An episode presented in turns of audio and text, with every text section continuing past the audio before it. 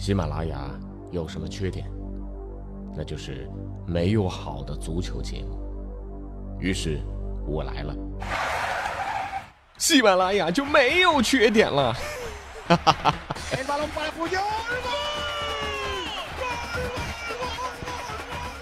我是俊君，喜欢足球，听足球欢乐多。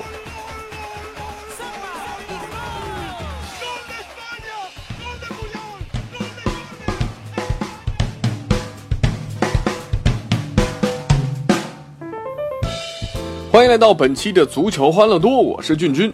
呃，刚刚结束的这轮中超联赛，不知道大家什么观感啊？八十亿的中超，这轮比赛我觉得这贬值一半吧，啊，四四四十亿最多吧。这八场比赛全部加起来才进了十个球啊，创下了这个赛季的新低。去掉恒大三比零大胜的那三个进球，剩下七场比赛一共进了七个球，平均每场比赛球迷只能看到一个进球。呃，球迷看比赛分两种啊，一种呢进球越多越高兴啊，这个因为比赛好看呐。这第二种啊，呃，进球多少不重要，关键看内容啊。呃，我想说啊，呃，这后者这哥们儿啊，拜托我让你连看十场零比零的比赛，我看看你还能说出这样的话来呃，这就好比花了钱买演唱会的票啊，歌手在舞台上摆出各种 pose，他他他就是不唱歌，你说你是虚他呢，还是粉他呢？这五年版权卖出八十个亿啊，这个于是五千万欧元的特谢拉，四千两百万欧元的马丁内斯，两千八百万欧元的拉米雷斯，还有一千八百万欧元的热贝尼奥纷至沓来。第二轮比赛，八场比赛进了十八个。第三轮比赛，中超十六强将八场比赛的进球数刷到了二十三个。第五轮八场二十一个，第六轮二十个，第七轮二十个，第八轮更是达到了二十五个进球，创造了本赛季的新高。但这个联赛进入到第九轮之后啊，中超各队的进攻火力你会发现突然哑火了。四场比赛零比零，好了，这一轮再次刷新了新低。那最近呢，这个德国转会市场网站也更新了中超联赛的球员身价。特谢拉加盟苏宁的转会费是五千万欧元，但是啊，现在巴西人评估身价只有两千万欧元。特谢拉来中超后的八场比赛只在第一轮打进两球，所以我觉得这个身价降一降也是合理的啊。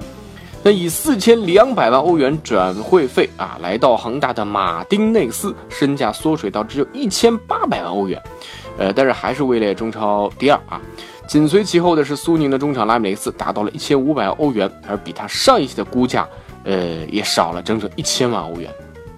刚才说到这马丁内斯啊，呃，我要吐槽两句，他可能是恒大历史上啊第一大坑，可能也是中国足球历史上的超级大坑。你看这个热鸟啊，长途奔袭，外线超车，人球分过，穿裆破门啊，这样的外援，我觉得对得起他们的身价。但是马丁内斯呢？啊，因此还是那句话，谁是中超目前最大的爱心俱乐部啊？恒大呀！他不仅在马丁内斯最低迷的时候用一个超级的合同在心理上安慰了他，我们更可以看到，现在在中超的射手榜进球数在四个及四个以上的球员当中，除了申花的登巴巴、亚太的莫雷诺和泰达的蒙托罗之外，其他不是恒大的现任，他他就是恒大的前任。全中超还是要感谢。恒大。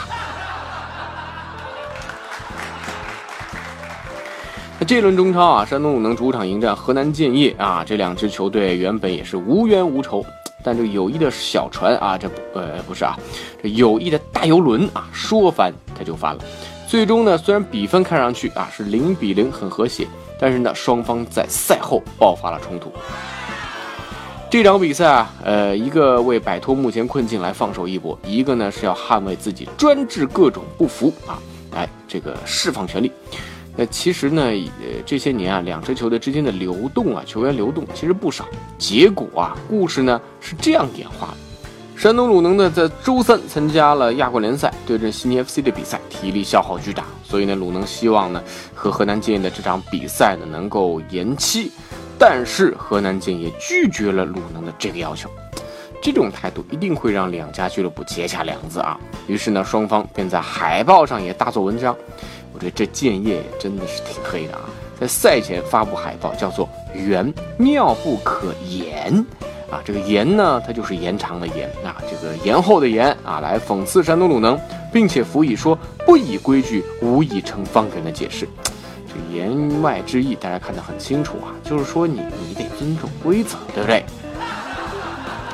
那说回到规则啊，还是国内足球，回到五月十一号，武汉红星在足协杯第三轮的那场群殴，大家还历历在目。武汉队呢，虽然都是前职业啊，现业余球员，但是呢，他面对前职业啊，现呃现在还职业的球员，他没有丝毫胆怯。踢球我不行，踢人你不行。于是呢，我们想起了少林足球里面那句脍炙人口的台词啊，呃，是这样的：作为一个专业的维修工人，随身带几个扳手是很正常的。虽说武汉的业余球员们拥有高超的武艺啊，但红星队，哎，怎么听上去跟香港红星社团，呃，搞不好真的有什么关系啊？这这这话说我这么说会不会被人打啊？